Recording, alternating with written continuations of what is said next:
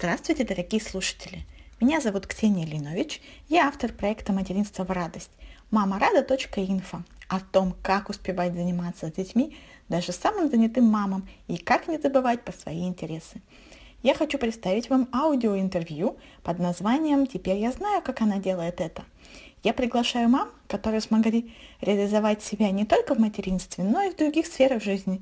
И я буду задавать вопросы, чтобы понять, как же это у них получается. В общем, слушайте новую серию подкастов «Теперь я знаю, как она делает это». Гость сегодняшнего интервью – Юлия Платошина. Юлия – мама двух маленьких детей, которая успевает выстраивать бизнес и зарабатывать с помощью сайта Airbnb – это сайт-интегратор по поиску краткосрочной аренды квартир типа Booking.com только для частных апартаментов, а не отелей. Этого Юле показалось мало. Сейчас она запустила собственный проект в Москве, почти реалити-шоу о бизнесе в сфере Airbnb, и создает сообщество таких же увлеченных хостов, то есть владельцев или управляющих квартирами. Подробнее расскажем дальше.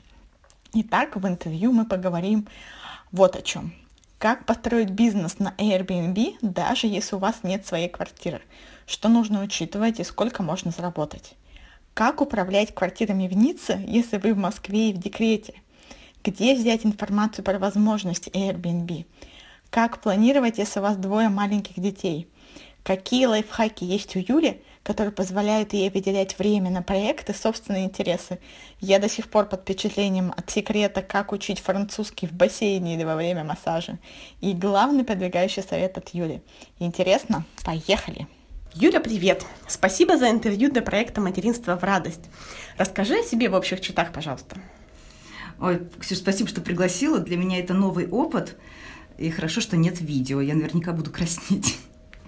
А, итак, я мама двух маленьких деток, нахожусь в декрете. А, работала в Сбербанке в прекрасной небольшой команде, и мы создавали обслуживание для VIP-клиентов.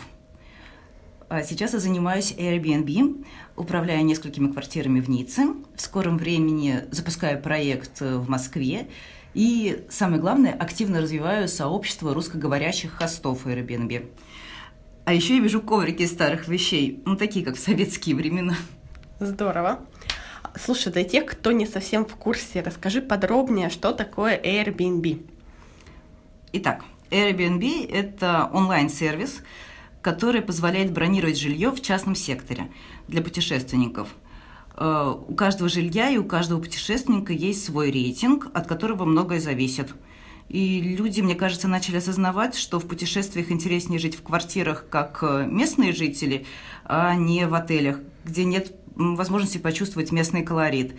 И этот рынок очень активно сейчас развивается, в нем свои законы, своя идеология, которая оказалась очень близка мне. А с чего и когда начинался проект, так что ты стала управлять квартирами, да еще и в Ницце? Э, на самом деле предпосылки ко всему возникли, когда я прочитала книгу Изадора Шарпа про Four Seasons «Философия гостеприимства». Тогда я загорелась, что я хочу куда-то в сферу путешествий. Скажу честно, я стучалась в Four Seasons, когда он открывался, но двери Four Seasons для меня так и не открылись. И на какое-то время я забыла про эту тему, э, когда ушла в первый декрет, появилась возможность путешествовать, и первое наше длинное путешествие было в небольшой городок Бенальмадена в Испании, и там был мой первый опыт Airbnb, когда я сама снимала как гость. И мне попался очень волшебный хост, который во всем помогал, и даже нашла мне стоматолога в выходной день. Вот. Э, на следующий год мы поехали также на подольше, в Ниццу, и опять я воспользовалась Airbnb, и опять мне попался волшебный хост Наталья, с которой мы дружим до сих пор и с которой вместе делаем вот наш совместный проект. А, и вот находясь во Франции, мне постоянно нужна была бытовая информация, и я зарегистрировалась на одном форуме где искала информацию, а заодно где-то прокомментировала про Airbnb. И, видимо, так хорошо прокомментировала, что тут же получила квартиру в управлении. Видимо, клиентам понравились какие-то детальки, о которых я упомянула. Вот, управляла я одной квартирой, потом ушла во второй декрет, и опять зашла на форум, и опять прокомментировала, и получила вторую квартиру на управление. А как это работает? То есть э, владелец квартиры сдает ее тебе за условно там 100 рублей, а ты уже дальше сдаешь ее на Airbnb, и все, что свыше 100 рублей, это, соответственно, твой доход. А, вообще такая схема имеет право на жизнь, но я не по такой схеме работаю. Я работаю, мне просто платят процент от того, что получил mm-hmm. хозяин. Mm-hmm. Но и ту схему, которую ты рассказала, она тоже существует э, в Airbnb. Тоже ее можно развивать. Угу. Вот. И этого всего мне казалось мало. Я начала копаться глубже в Airbnb и поняла, что нет сообщества, где разговаривают на русском языке на эту тему. То есть я нашла много на английском языке, а на русском нет. Потом я поехала три месяца назад э, на сбор таких хостов в Лос-Анджелес, и опять я там русской речи вообще не услышала. То есть я по сайту вижу, что нас много русскоговорящих. Но мы никак не объединены, то есть каждый плывет как хочет. У нас э, нет э, места, где мы можем пообщаться. И так мне пришла идея в голову создания группы Airbnb Host. Но возвращаясь к тому, что у меня двое маленьких деток, я понимаю, что я не могу делать постоянный контент, я поняла, что мне нужен обязательно второй человек, такой же увлеченный. И вот Наталья как раз, у которой я снимала квартиру, оказалась таким человеком, который согласилась стать вторым участником, организатором этой группы. Угу. Вот. Это все пока сейчас у нас первые шаги, и в этой теме, откровенно говоря, нет коммерческой составляющей. Слушай, расскажи немножко подробнее про вот схему. В чем заключается твоя роль? На, именно на месте встретить гостей, показать там город, отвечать на их вопросы или только там поиск вообще клиентов? А, по большому счету, вот прям поиском клиентов заниматься не надо, потому что вот этот вот э, сайт Airbnb, uh-huh. он сам дает входящий поток. Uh-huh. Тебе самое главное правильно презентовать свою квартиру и правильно ее там вести, соблюдать правила этого сайта. А, то есть я переписываюсь с клиентами, переписываюсь так, чтобы они потом поставили пятерку за общение. Uh-huh. Я все договариваюсь, во сколько они приедут, кто их встретит. На самом деле сейчас я живу в Москве, квартира в Ницце. У меня есть там люди, которые встречают, которые убираются. Uh-huh. Вот, и я все это вот взаимодействие беру на себя. Общение, взаимодействие со встречающими, с уборкой, выезд, все отзывы. То есть, в принципе, полностью работа. Мои собственники квартир не подключаются к работе совершенно. Uh-huh. А как они относятся к тому, что квартира вот так вот сдается? А, одни очень боятся прям переживают чуть ли не каждый день именно там новые царапины появились, а что там надо уже менять, а ремонт mm-hmm. уже пора делать.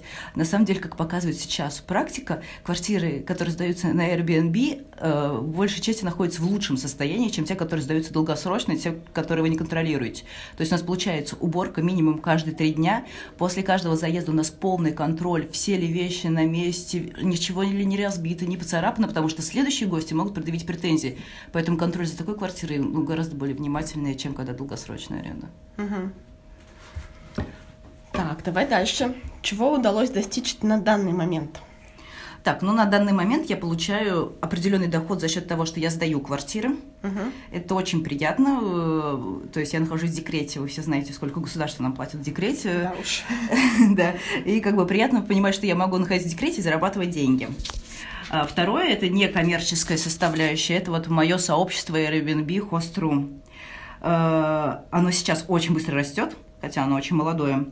И за счет очень интересных людей. И если там зайти и посмотреть любой пост, то у нас идет очень активное обсуждение каждой темы. Прям у меня самые глаза горят, когда я это вижу. И YouTube канал. Там сейчас буквально три или четыре видео а, не можем очень много видео создавать, мы создаем их с мужем, потому что только когда детки уснули, у нас есть возможность сесть и что-то начать записывать. Но мы стараемся сейчас одно видео в неделю делать. Угу. А на какую тему видео записываете? А, если моя группа, она больше уже для тех, кто вот для хостов, которые э, сдают квартиры, то видео наши начались для тех, кто снимает на Airbnb. То есть там первые два видео можно смотреть вообще, что такое Airbnb и как снять квартиру. Угу. Вот. А последнее видео, оно такое любопытное, это такая моя маленькая месть э, Four Seasons, которые меня в свое время не взяли на работу. Мы сравниваем Airbnb и отели luxury. И кто выигрывает? Ну, пока... Нет, э, там смысл в том, что пока Airbnb не может зайти на этот рынок. То есть они в основном ну, вот в том сегменте, где были трех-четырехзвездочные отели. Угу. Да, согласна. Я сама в свое время применяла а, трехзвездочный отель на Airbnb и поделила отпуск на две части. Один в хорошем роскошном отеле, а вторая половина отпуска в апартаментах. Угу. со свободой перемещения в городе и так далее. Ну, это лирическое отступление. Ну, тут я просто еще могу добавить, для, потому что было понимание, что такое Airbnb. Я, в принципе, придерживаюсь там некоторых правил, когда отель, когда Airbnb. У меня нет такого, что запрет. Я люблю пользоваться всеми инструментами. Когда я еду с семьей, с детками, мне нужна кухня, пространство, это только Airbnb. Если меня вдруг одну отпускают куда-нибудь съездить на один день, больше я не могу вырваться, муж на себя берет, например, на сутки детей, то я, конечно, побегу в отель. Я uh-huh. одна, и мне надо понимать, что вот меня ждут в любое время, когда бы я не приехала. То есть везде есть свои плюсы и минусы. Я очень люблю Airbnb, но и отелями я продолжаю иногда пользоваться. Uh-huh. Расскажи, какие у тебя планы еще впереди с этим проектом? Так, вот прям завтра я начинаю свой проект в Москве. То есть это очередная квартира, которую я запускаю. Это уже моя. Взяли кредит ипотечный. Uh-huh. И я хочу сделать абсолютно прозрачный проект. Я буду на своем сайте показывать все, какая она сейчас. Uh-huh. Мы снимем видео, я напишу пост, как будет происходить весь ремонт, как э, с дизайнером или без, э, сколько ушло денег на ремонт, сколько ушло на ипотеку. То есть это будет э, прозрачный проект, Потом я покажу, как я искала, какую стоимость выставить, как я сделала ценообразование. И через год мы увидим рентабельность всего. Вот, это первая задача, которая начинается завтра. Второе – это создать сайт. Он будет называться Nice Rent, так же, как мой канал на YouTube.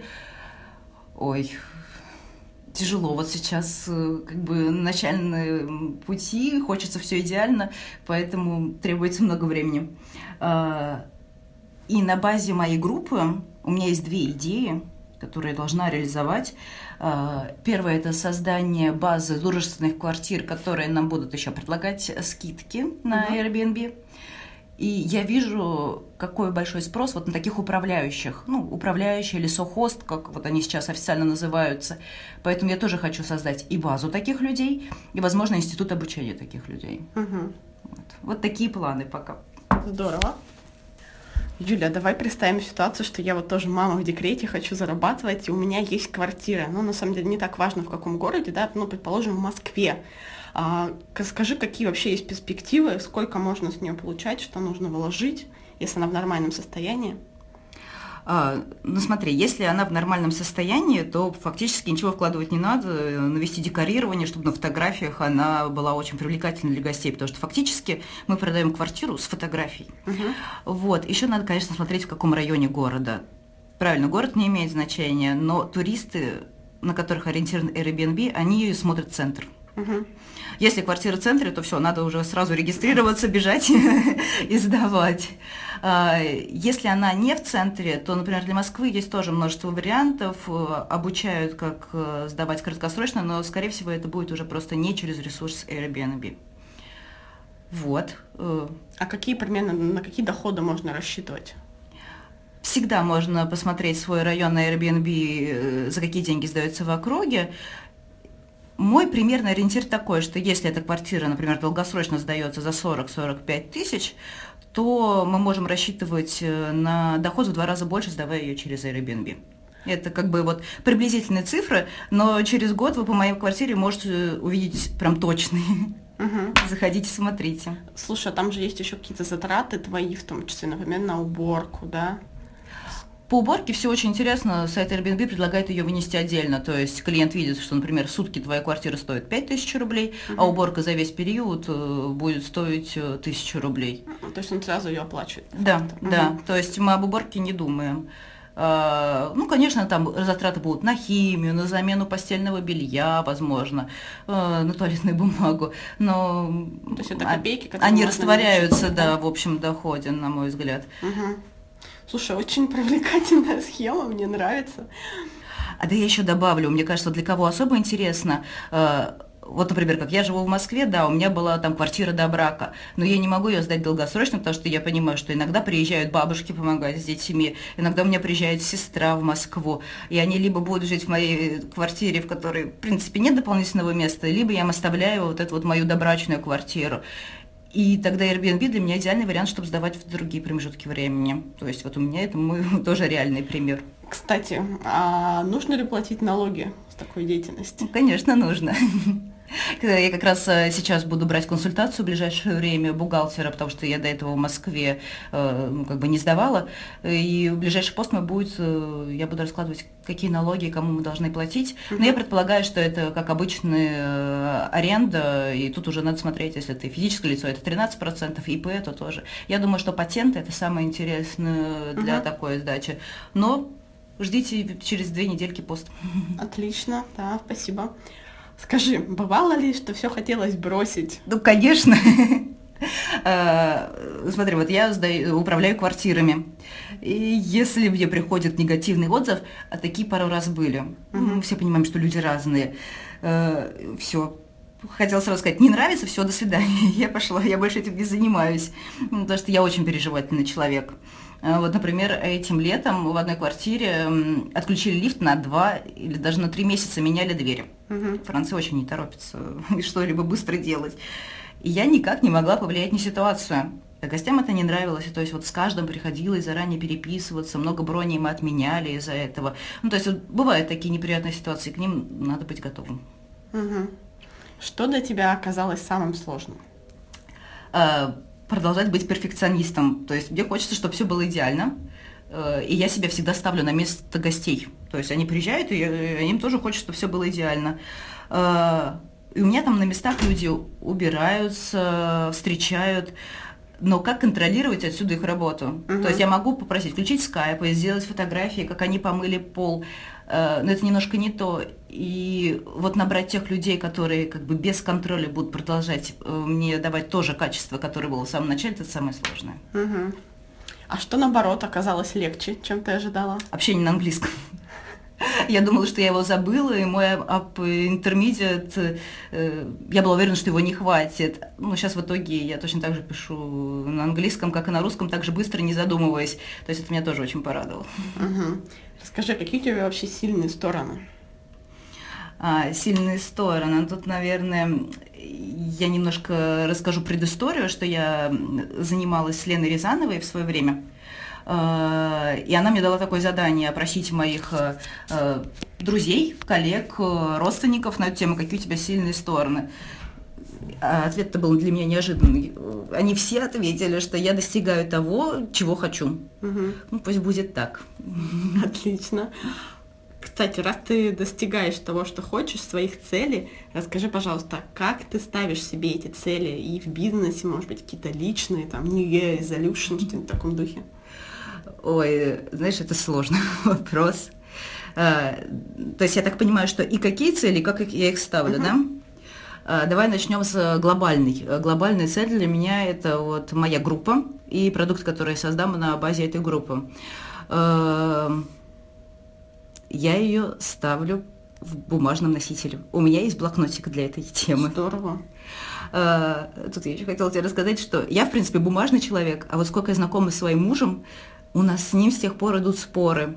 Я за бумагу, а он за электронные носители. И он уверен, что бумаги не будет уже через год. Он мне каждый раз это говорит. Уже несколько лет. Да, уже несколько лет. А я всех знакомых новых опрашиваю. Ты какие книги читаешь? Бумажные?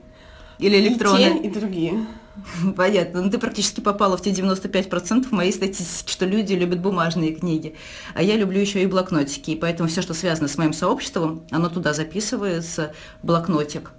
А, и что меня мотивирует э, думать об этой цели, это то, что у меня через два года сработает запасной парашют в виде окончания моего декрета. И, и то, что я хочу, чтобы сработал основной, меня мотивирует, чтобы я этого слона каждый день резала на кусочки. uh Вот. Ну и вторая часть это рутина, бытовые вещи какие-то. Э, даже те же самые встречи гостей, это для меня уже какая-то рутина, которая появляется каждый день. Это все у меня в самом обычном календаре в телефоне. Угу. То есть у меня каждое дело записано, ну, кроме Airbnb, потому что оно само мне обо всем напоминает, они прям молодцы. Их не надо дублировать. А, в календаре я все записываю. Ну, вот, например, сегодня я пошла к стоматологу. И я знаю, что мне через 6 месяцев опять к нему надо попасть. Угу. Все, это обязательно будет в моем календаре через 6 месяцев. Я об этом не думаю, когда я была последний раз у какого врача. Или там внесла данные, там, расход воды, да, мы все делаем на госуслугах. И я себе поставила напоминалку, через 2 месяца я должна это сделать. Угу. То есть я свою голову освобождаю от таких дел путем записывания в календарь. Э, кроме воскресенья. А в воскресенье я скидываю все сделанные дела. Я сделала, оп, на воскресенье перекинула. Я, иногда так приятно посмотреть в воскресенье, сколько же дел я переделала угу. на неделю. Здорово. Вот примерно так, да. Слушай, ну мы с тобой уже, по сути, подошли к вопросу про планирование и инструменты тайм-менеджмента. Ты уже немножко про свое планирование рассказала, про календарь. Может быть, угу. что еще есть что рассказать? Э, давай честно, с двумя маленькими детьми это ой, как непросто. То есть, если мы говорим, если я вспомню себя 4 года назад, когда э, я работала по найму и не была ничем не обременена, ой, там можно было напланировать, использовать разные инструменты. С двумя маленькими детьми это практически невозможно. То есть фактически я, у меня есть список дел в календаре, угу. И вот у меня появляется, ребенок заснул, ура, я быстрее, так, что же я сейчас могу быстренько делать, кому я могу позвонить. То есть четкого планирования, к сожалению, сейчас ну, не это называется просто гибкое планирование. Гибкое планирование, да. Вот. Заснул он на два часа, ура, я напишу пост, который у меня давно в плане. Проснулся через 10 минут, ну, компьютер закрывается, к сожалению, поста не будет. Угу. Аналогично. То есть у тебя просто есть список того, чем ты можешь позаниматься, когда это время появится. Да, именно так. То есть я знаю, что я должна открыть в телефоне, э, в календаре, и вот там, предположим, мне раз свекровь помогает, я, оп, все, я могу поделать дела. Ну, это, кстати, очень хорошая тема, она очень сильно выручает, потому что бывает, и я сама в это попадала, когда вдруг появилось свободное время, и ты думаешь, чем бы себя занять? Да, что, что и же ловишь себя либо на уборке, либо на зависании в каком-нибудь айпаде, и когда вот этот список у меня тоже появился, он, конечно, сильно выручает. Просто открываешь и выбираешь, что из этого тебе сейчас можно и нужно поделать. Угу. Ну, зависать тоже иногда надо для отдыха мозгов. Отлично. Есть еще у тебя какие-то фишки? Э, я люблю делать два дела одновременно. Но неравнозначных. То есть один на умственную составляющую, а другой на физическую составляющую. Вот примеры. Еду за рулем, плюс подкасты веб-сарафана. Угу. Ну или другие бизнесовые подкасты. Если на медленной скорости записано, то я сама увеличиваю скорость полтора. Но Таисию Кудашкину на скорости полтора слушать невозможно. Просто она уже так быстро-быстро-быстро говорит. Я на 30, плюс 30 процентов ее слушаю. Слушай, молодец. Вот. Или, например, кормлю ребенка, у меня телевизор подключен к интернету, я сразу загружаю YouTube, а что же там по ссылке Airbnb, ну, вывесили посмотреть. Угу. Если я готовлю ужин, могу поставить с собой рядом компьютер компьютер и загрузить какой-то вебинар, посмотреть. Угу. А вот еще интересное, ну, в последнее время я это редко делаю. Э, когда я плаваю в бассейне, я в файлике кладу новые французские слова на бортик. Я подплываю, читаю слово, потом два бассейна его повторяю. Потом опять новое слово запоминаю, повторяю. Надо мной все тренеры смеялись, и опять это пришла, которые слова учат. Отлично. Зато наверняка выучила много новых слов таким образом. Ну, я думаю, да, они обязательно остались. Угу. А вот еще один вспомнила. После первого ребенка у меня еще было время ходить на массаж, подтягивать фигуру. Э, и в этом столе массажа, знаете, есть дырочка для лица. Угу. И у меня внизу там лежал iPad с 16 французскими уроками. Вот про такое я еще ни разу не слышала. Супер. Вот. А самый главный лайфхак, и я всем мамочкам его желаю, у меня есть договоренность с мужем, что у меня один день выходной.